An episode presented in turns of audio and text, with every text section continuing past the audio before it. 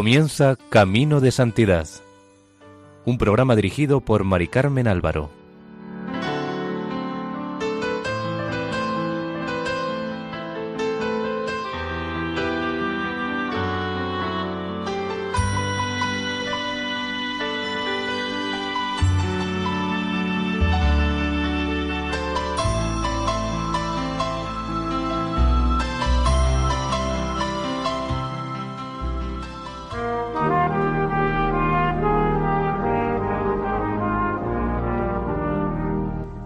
Bienvenidos al programa Camino de Santidad, elaborado por el equipo de Radio María en Castellón, Nuestra Señora del Lledó.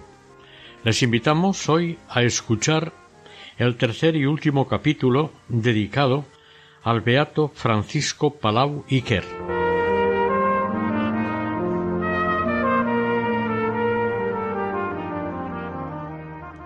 Durante los años de destierro que padeció el padre Palau en Ibiza, fueron tantas las muestras de cariño que los habitantes de la isla le mostraron y los deseos que le manifestaron de que se quedara para siempre allí, que, llevado de la ternura de su corazón, jamás pudo olvidarlos y hasta que falleció los visitó con frecuencia.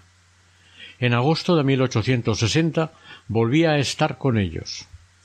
El padre, después de toda la concentración espiritual que había tenido en sus años de destierro en Ibiza, sentía su espíritu rejuvenecido. Meditando los males que afligían a la Iglesia y a la sociedad, así como contemplando las verdades eternas, su corazón se había caldeado en llamas de caridad. Sentía ímpetus abrasadores de amor divino, y de ahí nacían sus energías y ardores apostólicos. Ardía en celo por la gloria de Dios, deseaba ser útil a la Iglesia y se desvivía por hacer bien a las almas. Por fin, después de catorce años de oraciones y súplicas, el Señor se había dignado indicarle claramente el camino que debía seguir. Primero, vida apostólica predicando, yendo de un extremo a otro de España si hiciera falta, con todos los inconvenientes de vivir viajando en ferrocarril o diligencia, alojándose en fondas, todo en pobreza. Segundo, desprendimiento de las cosas temporales. Y tercero, penitencia, cuando su vida de predicación y misión se lo permitiera, llevar vida eremítica. El Beato transforma las novenas en auténticas misiones populares, como por ejemplo la novena de las ánimas de 1860, que dio en la Catedral de Ciudadela, Menorca. Además, al finalizar dicha misión, el 12 de noviembre, en el momento en que iba a dar la bendición final al pueblo que abarrotaba el templo, tuvo una visión que cambió su percepción de la Iglesia. Entendió que el pueblo es la Iglesia, Cristo la cabeza y miembros. Contó y mi espíritu fue transportado ante el trono de Dios. Esta fue una de las visiones que hicieron experimentar al padre Palau su paternidad espiritual. Ante sus ojos de predicador estaba el pueblo. Ante los ojos de su fe aparecía frente al altar una joven bellísima, y oyó la voz del Padre Celestial que le decía Bendice a mi hija y a tu hija. Sintió que se le descubría en plenitud lo que tantos años había buscado conocer su vocación y misión, así como su vocación de carmelita descalzo la concibió desde Teresa de Jesús, y además, como vida eremítica, ahora experimentaba como llamada y voluntad de la santa la misión de fundar, como familia del Carmelo teresiano, la orden tercera de carmelitas, tanto descalzas como descalzos, de la Virgen del Carmen, y Santa Teresa, es decir, tanto hermanos como hermanas, orden consagrada a la Iglesia y entregada a sus necesidades. Una visión en la Real Colegiata de San Isidro en Madrid en 1861, junto con otras sucesivas, fueron provocando un progreso espiritual que paso a paso le desvelaban el misterio de la Iglesia, el gran sacramento. Dice el Padre la Iglesia es una persona, Cristo en la Iglesia y la Iglesia en Cristo es comunidad de hermanos, Dios y los prójimos en unidad. He tomado mi vuelo hacia los prójimos sin dejar a Dios. Su escala de valores había cambiado. Durante muchos años había creído que su vocación de carmelita era sólo a solas con Dios, y ahora Dios mismo le había dado una nueva interpretación. Estar en comunión con los hombres ya es estar en comunión con Dios. La Eucaristía era vivida por el Padre Palau, sobre todo, como misterio de comunión, verdadero matrimonio espiritual. Comulga uno, comulgan mil. Nos comulgamos los unos a los otros y el cuerpo de la Iglesia crece, se edifica. Una vez levantado el destierro y pudo moverse libremente, uno de los principales trabajos del padre fue reorganizar sus queridísimos discípulos, los penitentes de Vallicarca y las hermanas terciarias. En 1854 había comprado Ascenso una especie de hipoteca que actualmente no se realiza, un terreno en la calle de la Santa Cruz, ubicada entonces en las afueras de Barcelona. Pertenecía al distrito de Horta y a la parroquia de San Ginés de Agudells. Él quería que la casa llegara a ser, con el tiempo, la casa madre de la congregación de hermanos y hermanas terciarias del Carmen. Pero, a pesar de que sufrieron mucho para pagar el terreno y la casa, y éstos pasaran a ser de su propiedad, finalmente no se pudo saldar la deuda y salió a pública subasta. A uno de sus fieles discípulos le dijo un día, a consecuencia de los problemas surgidos con la casa, lo siguiente Te digo esto para que tú también te abandones a su providencia. Cuán bien cuidado está el que se fía de Dios. Ocúpate en la oración en adquirir esa confianza en ti, pues que la necesitas. Esa confianza supone la fe en su providencia y la providencia es el cuidado y solicitud paternal que Dios tiene de nosotros. Dejemos que Dios nos cuide, que nos gobierne, que nos guíe, y esta confianza nos cubrirá contra las horribles zozobras, ansias y temores que nos asaltan, procedentes de nuestras propias ilusiones. En la oración ofrécete a Nuestra Señora, ponte bajo su protección y fíate de ella. Fiémonos de Dios y de su Madre. Fiemos a ellos todas nuestras cosas y no seremos burlados ni confusos en nuestra esperanza. Luego le cuenta a su discípulo que Dios le llama a la predicación y aunque le resulta tremendamente desagradable, no habrá nada que lo pare de hacer la voluntad de Dios. Al estar el lugar donde habían comprado el terreno muy alejado de cualquier iglesia, con permiso del obispo, se pudo celebrar misa en la capilla que levantaron. Además, por acuerdo de familia, tres hermanos del padre y una hermana, decidieron edificar un colegio para niñas a cargo de una sobrina suya llamada Carmen Palau y Benet, y de su madre Rosa Palau. En la construcción, tanto de la capilla como del colegio, le ayudaron hermanos que comenzaron a entrar en la comunidad. Autorizada eclesiásticamente la capilla, fue bendecida el 1 de enero de 1863 por el párroco de San Ginés dels Agudells. En 1862 el padre ya tenía claro lo que quería para las hermanas, que se dedicaran a la enseñanza. Con que hubiera una que fuera maestra era suficiente para abrir una escuela. Él seguiría haciendo su vida de apostolado sin dejar de velar por ellas, dándoles sus consejos y animándolas para que, de cara al gobierno de la nación, llevaran la vida activa de la escuela, pero ésta apoyada en la vida contemplativa y de oración, aunque estas dos últimas actividades con discreción, ya que estaban mal vistas por el gobierno. Nuestro beato siempre que tuvo que incorporar a la tercera orden del Carmelo a varones y mujeres, lo hizo con la autorización del superior de los carmelitas descalzos de Roma.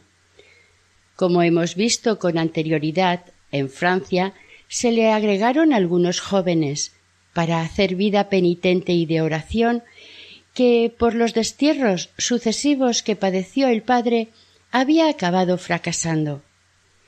Pero al volver a España, enseguida vemos que, junto con su hermano Juan, que no le abandonó nunca, se mencionan a algunos otros pocos hombres que en Santa Cruz de Valcarca estaban bajo su dirección. Al ser desterrado el padre a Ibiza, enseguida llamó a algunos que fueran a acompañarle y ayudarle en la construcción de una pequeña capilla en un terreno que había comprado en Elscubels. En el transcurso de los años se le fueron uniendo algunos más en Santa Cruz, en Ibiza y en Aitona. Hacia 1860-1861 comenzó a escribir Mis relaciones con la Iglesia, una especie de diario autobiográfico en cuyas páginas transmitió su experiencia sobre el misterio de la Iglesia concebida como Dios y los prójimos.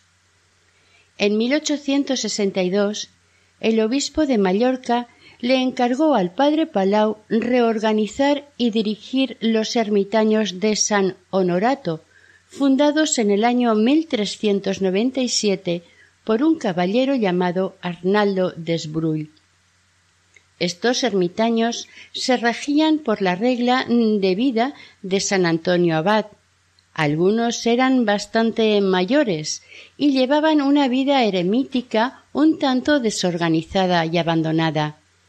Vestían el hábito y escapulario del Carmen.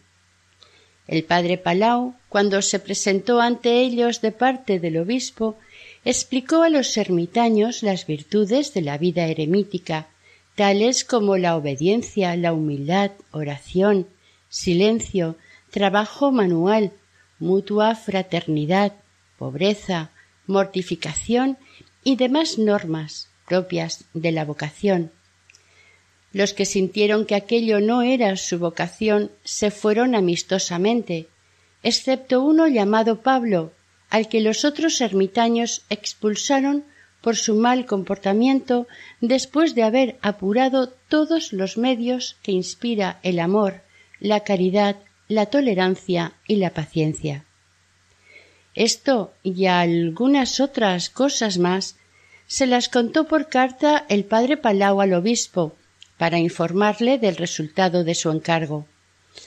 También le dijo que había puesto clausura, cosa que no guardaban antes, o si la había habido, la habían abandonado los ermitaños. Además, había limpiado a fondo las celdas que estaban muy sucias y llenas de muebles viejos y carcomidos. Asimismo le insinuó quién le parecía el más indicado para ser nombrado superior. La actividad del padre en Palma no se limitó a poner orden en San Honorato, donde pasaba algunas temporadas haciendo vida rigurosa con los demás ermitaños y a donde trajo de Cataluña algunos de los hermanos terciarios que ya había fundado. Además de esa ermita salieron para fundar su primera casa colegio en Sonriera, siguiéndole al poco tiempo la fundación de otros cuatro colegios dentro de la misma ciudad de Palma. Mientras se fundaban esas casas, llegaron de Lérida su sobrina Rosa y sus dos hijas Teresa y María Jornet. Quien más se distinguió fue Teresa de Jesús Jornet, la cual, a la muerte del padre, se salió de la congregación y junto con su hermana María fundaron la primera casa de pobres desamparados de Valencia, congregación que hoy conocemos como Hermanitas de los Ancianos Desamparados. En agosto de 1863 el padre redactó un reglamento para los hermanos de las ermitas y el 18 de junio del año siguiente firmó el provisional para las hermanas que, completó en agosto del mismo año en Santa Cruz, en Barcelona. Asimismo, escribió un reglamento para la fundación y gobierno de los colegios que debían dirigir las mismas hermanas, a las cuales puso bajo el patronazgo de Santa Teresa de Jesús. Dispuso que, si no todas, la mayoría se dedicaran a la enseñanza. Este criterio lo aplicó igualmente a los hermanos, disponiendo que, en general, se dedicasen a la enseñanza de los niños. En todos los trabajos de organización y reglamentación se ve claramente el conocimiento que tenía el padre Palau de la vida religiosa y de las necesidades de la época, ya que había mucho analfabetismo e ignorancia. En 1864 el gobernador eclesiástico de Ibiza llamó al padre para que diera una misión en la isla. Esta vez la misión parecía un tanto peligrosa, ya que habían asesinado a dos sacerdotes y se temía que el asesino, que no se sabía quién era, atentara también contra la vida del misionero. Contó el padre Palau que al pisar la isla se apoderó de él el terror, debido a los crímenes sucedidos y a otras cosas más que no quiso contar, pero inmediatamente se puso bajo la protección de Nuestra Señora de las Virtudes, con lo cual se serenó. La misión fue un éxito. El sábado, víspera del final de la misión, amaneció con la presencia de la Reina de las Virtudes entronizada sobre el altar.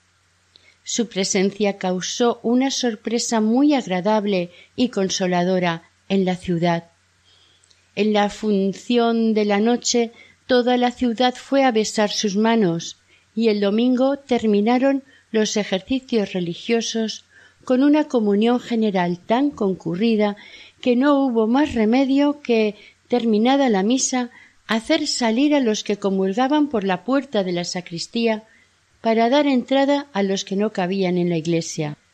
Nuestra Señora de las Virtudes, en su destierro, se había ganado el corazón de los ibicencos y se había constituido en reina y madre de todos los campesinos. Después, quienes quisieron o pudieron, ya que era a la hora de comer, salieron de la iglesia con destino a los dos pueblos donde habían sido asesinados los dos sacerdotes, llevando los jóvenes la imagen de la Virgen. Al llegar a las afueras de Ibiza, el padre mandó que la imagen de la Virgen fuera vuelta hacia la multitud para darles la bendición. Luego siguieron su camino hacia los otros pueblos, donde fueron recibidos por una gran muchedumbre.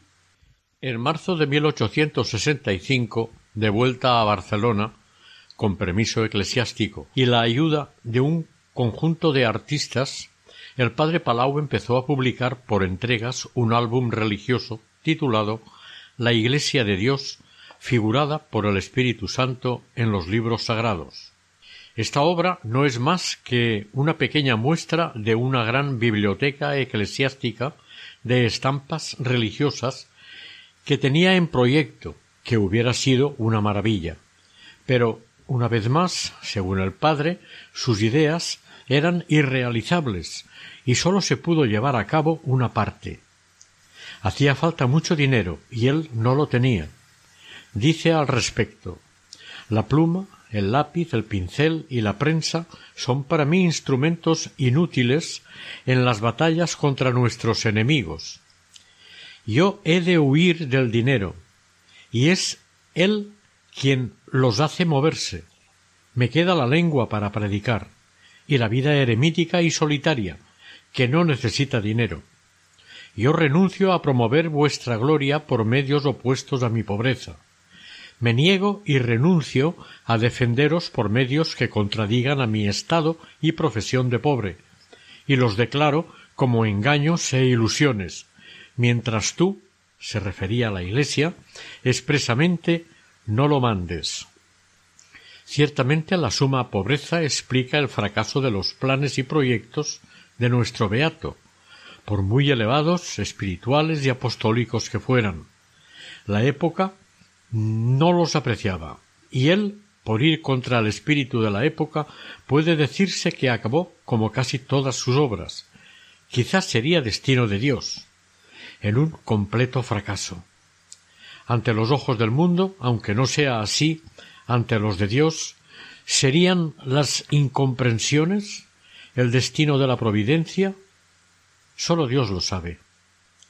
Cuando la obra del padre Palau estaba llegando a alcanzar la cima, y más provechosa y benéfica era su entrega, entró en la isla el cólera morbo, llamado del sesenta y seis. Los caritativos hermanos cerraron los colegios para dedicarse al cuidado de los apestados, muriendo en esta tarea muchos de ellos. En 1867 se le concedió autorización y nombramiento como fundador y director de los Carmelitas Terciarios de España. Otro de los asuntos que más ruido hizo y que más quebraderos de cabeza proporcionaron al padre Palau fue el de los exorcismos que practicó sobre personas enfermas que estaban o se creían estar poseídas por los malos espíritus. El principal lugar de sus actividades como exorcista fue la ya mencionada Santa Cruz de Vallecarca. Después de haber sido liberado de su exilio en Ibiza, vivía allí largas temporadas, alternando con Escubells y Esvedra en Ibiza. A la capilla de Santa Cruz de Vallecarca acudían fieles en busca de ayuda espiritual, tanto los antiguos conocidos del padre como gente nueva, ya que el barrio iba creciendo con la llegada de inmigrantes. El padre vivía en la ermita de Santa Cruz de Valcarca y sobre todo a partir de 1865 alcanzó mucha fama. La gente iba a visitarle, a rezar y a pedirle el alivio de sus enfermedades. Esto se convirtió para él en una actividad absorbente. La ausencia de medidas sanitarias entre aquella población, la escasa alimentación, el exceso de horas de trabajo motivaban que aparecieran enfermedades que al no ser curadas por la medicina tradicional hacía que los enfermos intentaran encontrar la salud recurriendo al Padre. Durante este tiempo el Padre Palau vivió una espiritualidad encarnada. Decía que se sentía padre de esa iglesia de rostros concretos y enfermos de la iglesia enferma. Él y sus seguidores asistieron física y espiritualmente a las personas que acudían pidiendo alivio a sus enfermedades. Para él era una necesidad apremiante, urgente, gravísima, como católico, fundar hospitales de energúmenos, es decir, para locos. Debían edificarse casas de asilo que, según expuso más tarde a los padres conciliares del Vaticano I, darían testimonio de la fe católica en lo relativo al infierno, a los demonios y al poder de la Iglesia sobre estos ángeles rebeldes. La práctica del exorcismo fue frecuente para el padre Palau, que se sintió llamado por la Iglesia a esta misión y la vivió con pasión. Él mismo contó que entre 1864 y 1869 atendió 250 casos de exorcismo. Mientras tanto, el obispo de Barcelona había recibido muchas opiniones, unas favorables y otras desfavorables, sobre la actuación del padre con los enfermos que le presentaban en Santa Cruz. Esto, junto con la situación política de España que hacía temer cualquier posible foco revolucionario, unido a los falsos antecedentes del padre, hizo que se mirara con prevención lo que sucedía en los penitentes, por lo que le escribió una carta en la que le decía que despidiera inmediatamente de su casa e iglesia a toda clase de personas que con pretexto de peregrinaciones y endemoniados acudían a las mismas, prohibiéndoles severamente que los recibiera en su casa e iglesia, así como que conjurara a los dichos endemoniados ni que hiciera sobre ellos acto alguno religioso. El 31 de julio de 1865, el obispo Pantaleón Montserrat limitaba la actuación del padre Palau en Valcarca a decir la misa para que pudieran asistir los vecinos y ordenó mantener la capilla cerrada el resto del día. Los fieles acudieron al obispo pidiéndole que no cerrara la iglesia, pero éste no atendió su petición. El padre Palau acató la orden, pero, preocupado como estaba, quiso informar al obispo de la situación en que quedaban los fieles. Resumiendo, le dijo que éstos habían acudido al principio a él, al obispo, pidiéndole al menos les dejara abierta la capilla las fiestas por la tarde. Se lo había concedido y ahora también se la cerraba. En consecuencia, se habían sentido ultrajados, burlados y ofendidos, y habían dicho Vengan pues tabernas, bailes y casas de. La lucha interior que el padre Palau sostuvo tras esta prohibición de ejercer el exorcismo fue muy dura, ya que sentía la llamada a esta misión, y por otro lado, su obediencia a la cabeza visible de la Iglesia le impedía obedecer a la voz de la misma Iglesia que sentía en su interior. Como en un momento dado había hecho la promesa de ir a Roma, la víspera de la Inmaculada de 1866 llegó a la ciudad santa. Por la mañana fue a la Basílica de San Pedro para celebrar la fiesta de la Virgen. Allí entregó cuatro pliegos sobre el exorcismo, dirigidos al Papa Pío IX, acompañados de una carta en la que especificaba los motivos por los que hacía aquello. Cumplida su misión regresó a Barcelona. Estaba abatido. La documentación presentada en el Vaticano fue a parar a manos del secretario de la Sagrada Congregación de Asuntos Eclesiásticos Extraordinarios, quien hizo un resumen para entregarlo a Pío IX. El Vaticano hizo averiguaciones sobre el padre Palau y preguntó al obispo de Barcelona y ante los informes recibidos todo quedó en nada.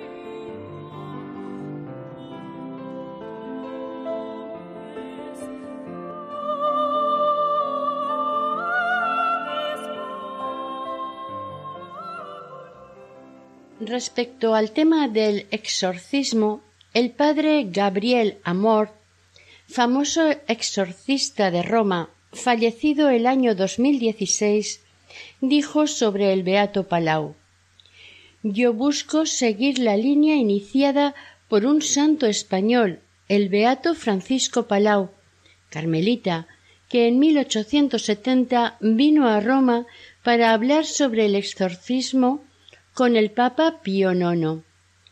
Como vemos, el padre no iba mal encaminado, sencillamente no era comprendido, principalmente por su obispo.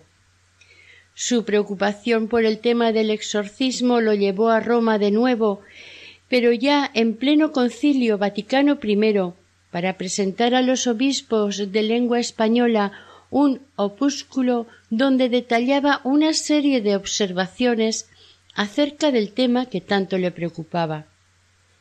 Algo se habló sobre el espiritismo, el diablo y su influencia revolucionaria en el concilio, pero éste fue suspendido indefinidamente el 20 de octubre de 1870 por Pío IX al haber entrado el ejército italiano en Roma y haberse anexionado Italia los estados pontificios con lo cual la cuestión del exorcismo, así como tantas otras cuestiones preparadas para su discusión, quedaron archivadas. El 5 de noviembre de 1868, el padre Palau comenzó en Barcelona la publicación de un semanario religioso, político y literario que llevaba por nombre El Ermitaño. Este semanario fue el portavoz de sus opiniones, entre otros temas, la posesión diabólica, la gloria de Dios, la defensa de la Iglesia, los intereses morales de las almas, es decir, los anhelos de toda su vida. El 27 de abril de 1872, al mes de morir el fundador, sería suspendido por orden gubernativa, volviendo a ser autorizado el 26 de junio. Terminó de publicarse el 25 de junio de 1873. El 15 de abril de 1869, una patrulla militar con un inspector de vigilancia y el alcalde de Horta se presentaron en Valcarca buscando armas que, según se rumoreaba, ocultaban en las dependencias. Nueve horas duró el registro, hasta que se convencieron de que los rumores eran falsos. Los continuos ataques desde el semanario El Ermitaño contra el espiritismo, la magia, la masonería y su trabajo con los enfermos en su edificio de los penitentes irritaba alguna parte de la sociedad barcelonesa, por lo que no tardaron en llegar, una vez más, calumnias y denuncias sobre túneles secretos y armas escondidas. Alegaban también que ejercía ilegalmente la medicina, curando enfermos y haciendo exorcismos, además de estafar. Esto llegó a oídos de los gobernadores civil y militar y el 25 de octubre, sin ningún mandamiento judicial, ordenaron registrar la casa. Una vez más, la policía no encontró nada. Nuevamente el padre Palau, con los hermanos y hermanas fundados por él, padecieron la incomprensión y persecución. El 28 volvió la policía con el mismo resultado y el 29 los detuvieron a todos, mujeres y hombres. Eran las tres de la tarde cuando emprendieron el camino de la cárcel. Al entrar, las mujeres entonaron la salve y los hombres el Magnificat. Casi dos meses después, el 23 de diciembre, el juez dictaba la libertad de los encarcelados por falta de pruebas, pero bajo fianza de mil doscientos duros que pagó un amigo del padre. La sentencia definitiva y absolutoria se daba el 15 de marzo de 1872, dándole la razón en que, como sacerdote católico, tenía derecho a arrojar los espíritus malignos de los cuerpos, así como que, al curar locos y maleficiados, ejercía una facultad de curación inherente al título de exorcista. Tampoco había delito de estafa porque algunos locos o enfermos albergados pagaban por su manutención cuatro, cinco o seis reales, que apenas bastaba para cubrir el gasto de la comida, y otros serán socorridos y no pagaban nada. Además, jamás usurpó la facultad de médico, ya que los enfermos comunes se los enviaba a estos. El padre Palau no pudo disfrutar de la declaración oficial de su inocencia y honradez, ya que cuando llegó la noticia a Tarragona él había fallecido el día veinte. Como sabemos, el exorcismo consiste en una intimidación al demonio en nombre de Dios y por el poder de la Iglesia para que abandone un lugar o una persona. Nuestro Señor Jesucristo ordenó a sus discípulos que lo practicasen. Lo podemos ver en Mateo 10, 8, donde dice Curad enfermos, resucitad muertos, limpiad leprosos, arrojad demonios. Por lo tanto, no hacía más que cumplir lo mandado por Dios. Al padre también le tocó vivir amarguras e incomprensiones con los hermanos y hermanas de la congregación por él fundada. Las envidias y divergencias que había entre ellos y los juicios que hacían algunos sobre él lo llenaban de dolor y amargura, ya que los quería a todos como verdaderos hijos. Para comprender su estado de ánimo en medio de estas amarguras íntimas que le ocasionaban estos desacuerdos entre los suyos, Nada mejor que lo dicho por él mismo a uno de los suyos. Yo no tengo ni tendré para vosotros jamás en mi vida sino corazón de padre. No conozco contra vosotros tentación alguna, porque mi amor para con vosotros llena todo mi corazón y no caben en él. Me hallaréis siempre en paz, siempre amigo. Después les dice que ya no tiene fuerzas para hacer las penitencias que hacía antes, ya que está muy débil, que le pesa no poder hacerlas como ellos. Termina la carta despidiéndose. Adiós. Recibe esta carta como prenda de padre para contigo. Yo moriré fiel a los que Dios me ha dado por hijos, aunque éstos me vendan. Esta situación de penas y amarguras internas, de malos entendidos, sucedía en el año 1867, pero, sin duda, debieron de aclararse las cosas, porque en las siguientes cartas parece haber habido un cambio bastante grande, aunque los disgustos y amarguras, por un motivo u otro, nunca dejaron de faltarle. Mientras tanto, iban aumentando las comunidades de hermanas dedicadas a atender enfermos a domicilio, en hospitales y sobre todo llevando colegios. Pero con la madre Juana, que aunque le permanecía fiel, le atraía más la vida retirada que la activa, siempre estaba un poco inquieto con ella.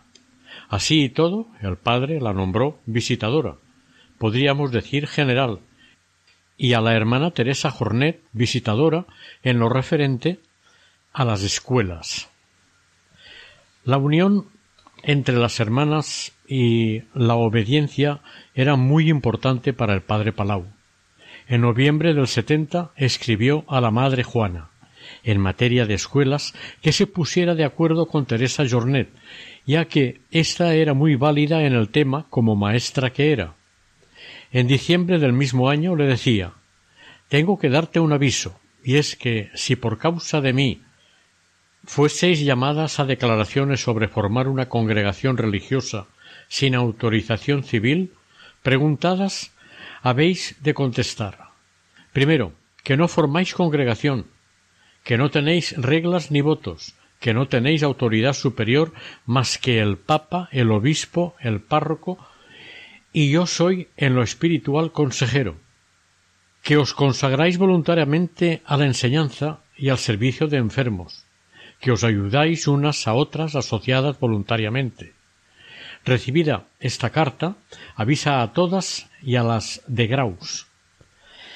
Las circunstancias políticas, económicas y de las personas del momento explican suficientemente que el padre no pudiese dar a la organización la forma definitiva y fuerte que hubiera deseado para sus hijas las carmelitas. En mayo de 1871 escribía a la madre Magdalena Calafell No puede haber orden sin obediencia ciega a la autoridad, y la confianza es la que ciega para que a ciegas se obedezca a quien manda. No sólo me habéis de obedecer a mí, sino unas a otras. Es de justicia también decir que el hermano Martín Munt, que tantos disgustos había causado al padre, después de haber sido corregido, cambió de actitud totalmente y se comportó ejemplarmente, además de ayudarle mucho en la redacción de El ermitaño.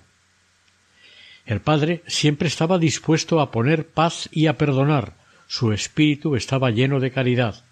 El espíritu de los santos se ve mucho mejor en las horas de adversidad, y cuando sus proyectos y anhelos parecen estar cerca de echarse a perder. En febrero de 1872 estaba en Graus para solucionar un problema surgido entre las hermanas. Después se fue a Aitona y a Calasanz en Huesca. En este último lugar para ayudar a la hermana Juana con los epidémicos del tifus. El hospital lo habían puesto en la rectoría. Luego pasó por Peralta de la Sal, siguió hasta Barcelona, de donde salió el 10 de marzo, llegando al atardecer a Tarragona. Esta casa de Tarragona, a falta de documentos que lo indiquen, según la Madre María de Santa Teresa, primera maestra de novicias de dicha ciudad, fue fundada el día de San José de 1871. Por tanto, es la última que se fundó en vida del padre Palau. En Tarragona se hospedó en la residencia de las hermanas, sintiéndose enfermo desde el primer momento, contagiado por haber asistido a los apestados en Calasanz. Diez días después falleció rodeado de los hermanos y hermanas carmelitas por él fundados. Quienes debieron morir testificaron que a pesar de los dolores durante su enfermedad no se le oyó ninguna queja. Invocaba a María, a San José, a su ángel de la guarda, a San Elías. Hablaba con Santa Teresa. Hablaba de la Iglesia. Murió con las siguientes palabras en sus labios. He sujetado mi juicio. No me he apartado nunca de la Iglesia. Ya es hora, Teresa. Tenía el brazo levantado, bendiciendo a los presentes. Contó el hermano José Padró y Canudes, superior de la casa del Vendrell, que fue a Tarragona para asistirle como sacerdote, que le preguntó en nombre de todos los demás si les perdonaba las molestias que le habían causado mientras había sido su director, a lo que el padre le respondió ¿Desconocéis mi caridad? Durante su agonía besó repetidas veces, con un fervor indescriptible, el Santo Cristo, a la Santísima Virgen y a San José, cuyas imágenes tuvo siempre delante en las cuatro horas anteriores a su muerte. Falleció con una sonrisa de felicidad el día 20 de marzo de 1872 a las siete y media de la mañana. Su cadáver fue amortajado con el hábito de la orden carmelitana y después del funeral trasladado al cementerio de la capital. La rama masculina de carmelitas terciarios del padre Palau existió hasta la Guerra Civil Española, a la que sólo sobrevivieron unos pocos hermanos. Los de Palma de Mallorca se incorporaron a los carmelitas descalzos de la provincia de San José de Barcelona. El último superviviente, Francisco, de la Virgen del Carmen Navarro, también se incorporó a ella y como último representante de los hermanos presidió junto a las hermanas de Tarragona el traslado de los restos del fundador desde el cementerio tarraconense a la capilla de la casa madre de las carmelitas misioneras teresianas, donde descansan. La rama femenina continúa hasta nuestros días en dos congregaciones, las ya mencionadas carmelitas misioneras teresianas y las carmelitas misioneras. De los años 1866 y siguientes hay varias relaciones de hechos que muestran que el padre Palau tenía el don de profecía.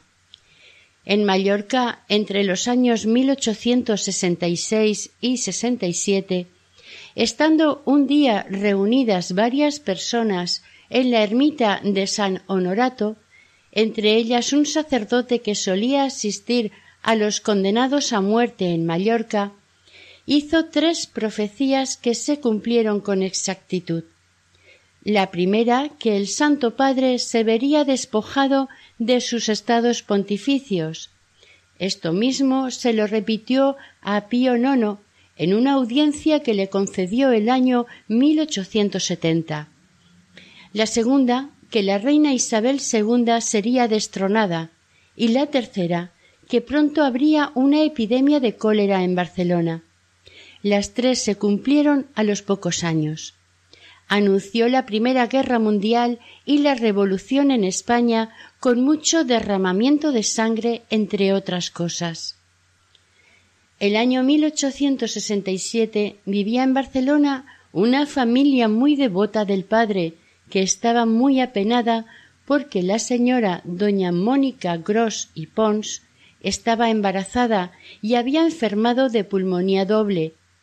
Le habían dado el viático y se temía muriera de un momento a otro. Esta familia había tenido ya seis hijos que se murieron a muy corta edad. El que más había vivido había llegado hasta poco más de los tres años. En esta situación se encomendaron a la Virgen del Carmen y prometieron que si la criatura nacía bien, le pondrían el hábito del Carmen, además de que nunca se opondrían a lo que Dios dispusiera más tarde del estado que quisiera elegir. Entonces llamaron al padre, diciéndole que la enferma deseaba verlo. Este contestó que no pasaría nada y que en cuanto pudiera iría a verla. Cuando el recadero volvió y lo dijo, le mandaron que volviera a hablar con el padre y contara bien la situación, ya que seguramente no había sabido explicarse. La contestación del padre Dígales que no pasará nada, que todo irá bien y que ya iré cuando pueda. Aquella misma noche, día de la Virgen del Carmen, la enferma dio a luz una niña de siete meses a la que pusieron el nombre de Carmen por el día en que había nacido y por la devoción de la madre hacia esa advocación de la Virgen. A los seis meses llevaron la niña a Valcarca, a los penitentes, y el padre Palau, cumpliendo la promesa de la madre, le puso el hábito del Carmen. En esta ocasión les anunció Esta niña será carmelita, y desde ahora la hago terciaria. Luego encargó a la madre que rezara todos los días siete Padre Nuestros a la Virgen en nombre de la pequeña hasta que ella pudiera rezarlos. Acto seguido, sus religiosas, las hermanas, cantaron una salve a la Virgen. Todo se cumplió como el padre Palau había dicho. La niña, cuando fue mayor, quiso entrar en un convento de carmelitas y por indicación de su confesor lo hizo en las de la observancia del Scorch. En otra ocasión, hablando de lo que habían padecido los fundadores de las órdenes y congregaciones religiosas, una hermana dijo que no pasaría así con la madre Juana, a la cual todas querían mucho. El padre la contestó Esta se verá la más despreciada del mundo y respecto a la capilla que había edificado en Valcarca dijo Aquí he movido y he hecho guerra sin cuartel al demonio, pero él destruirá esta capilla hasta no quedar de ella piedra sobre piedra. El tiempo le dio la razón completamente. Hizo muchas profecías que algunas se han cumplido ya y otras están por cumplirse, ya que además no da fecha de para cuándo se cumplirán. Un señor llamado Domingo Busquets conoció mucho al padre Palau por los años 1864-69 y fue testigo de lo que a continuación diremos, lo cual afirma bajo juramento. Un día fueron a visitar al padre él, su esposa, su hija Margarita, que estaba enferma, y una señora que los acompañó. Fue la vez que lo conocieron. A la hora de comer se levantaron para marcharse, pero el padre los hizo quedar, y sentados a la mesa para comer, del pequeño perolito en que estaba su ración, éste comenzó a sacar y repartir entre ellos. Comieron los cinco y saciados aún les sobró. El declarante quedó sorprendido y aquel suceso le pareció un verdadero milagro del Padre Francisco. La Madre Magdalena de San José declaró Siendo yo niña en mi pueblo natal, Aitona, cayó una plaga de orugas. Mi padre nos llevaba con él a limpiar los campos, pero eran tantas que, por muchas que matáramos, no podíamos acabar con ellas. En esto vino el padre Francisco, y el pueblo en masa, lleno de fe, le suplicó les librase de tal plaga.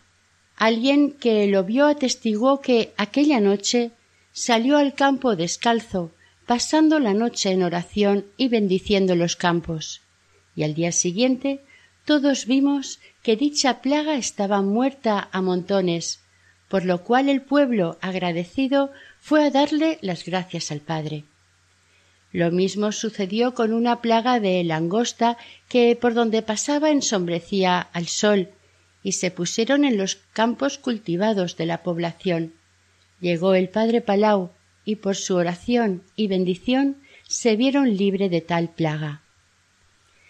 El padre los exhortaba como siempre a que no trabajasen en días de precepto, que cumpliesen los mandamientos de la ley de Dios y que no le comprometiesen tanto ante Dios, no cumpliendo sus preceptos y mandatos. Bendijo los campos y también los libró de dicha plaga. Esta misma madre contó que, estando por el año 1870 en la residencia de Santa Cruz de Valcarca, le encargó el padre que cuidara de una posesa que decía muchas blasfemias contra Dios, por lo que la madre le tenía pánico y le dijo al padre No me haga cuidar de esta enferma de noche porque me da mucho miedo. A lo que él le contestó Vela y no tengas miedo, que al encomendaros a la Santísima Virgen para que no os hagan daño ninguno de esta clase de enfermos, la Virgen me aseguró que ella os acompañaría siempre en estos ministerios. Sigue diciendo la Madre Magdalena. Como sus palabras eran proféticas, me pasó el miedo. Un día estando ya la enferma curada del maleficio y estando muy delicada por las contusiones recibidas, seguía cuidándola, cuando me dijo Ay, hermana, qué dicha. Donde va usted va la Virgen. Esto me llamó la atención y le pregunté ¿Dónde está y cómo la ve? A lo que me contestó Va a su lado, es tan hermosa que sólo de mirarla causa tan dulzura que no se puede explicar. Con esto y con lo que nos había dicho el padre antes, me persuadí que era cierto que la Virgen nos acompañaba. Son muchísimos los milagros y favores concedidos por el padre Palau, tanto mientras vivió en la tierra como después de subir al cielo. El padre Francisco Palau fue beatificado el 24 de abril de 1988 por el Santo Padre Juan Pablo II. Su fiesta se celebra el 7 de noviembre.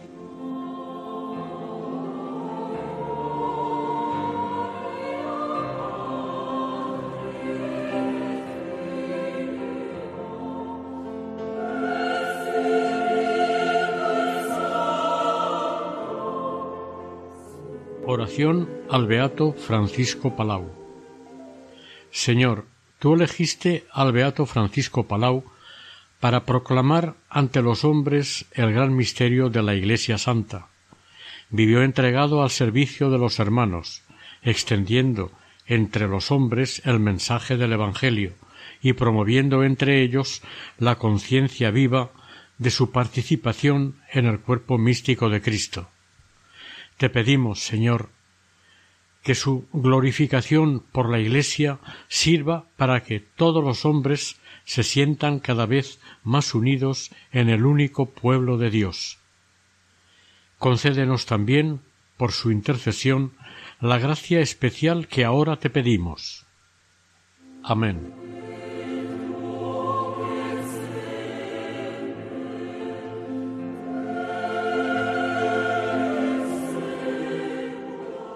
Finaliza aquí el tercer y último capítulo dedicado al beato Francisco Palau Iker, dentro del programa Camino de Santidad, realizado por el equipo de Radio María en Castellón, Nuestra Señora del Lledó.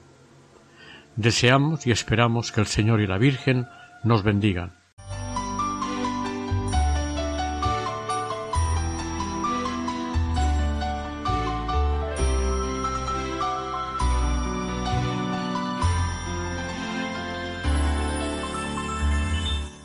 Camino de Santidad. Un programa dirigido por Mari Carmen Álvaro.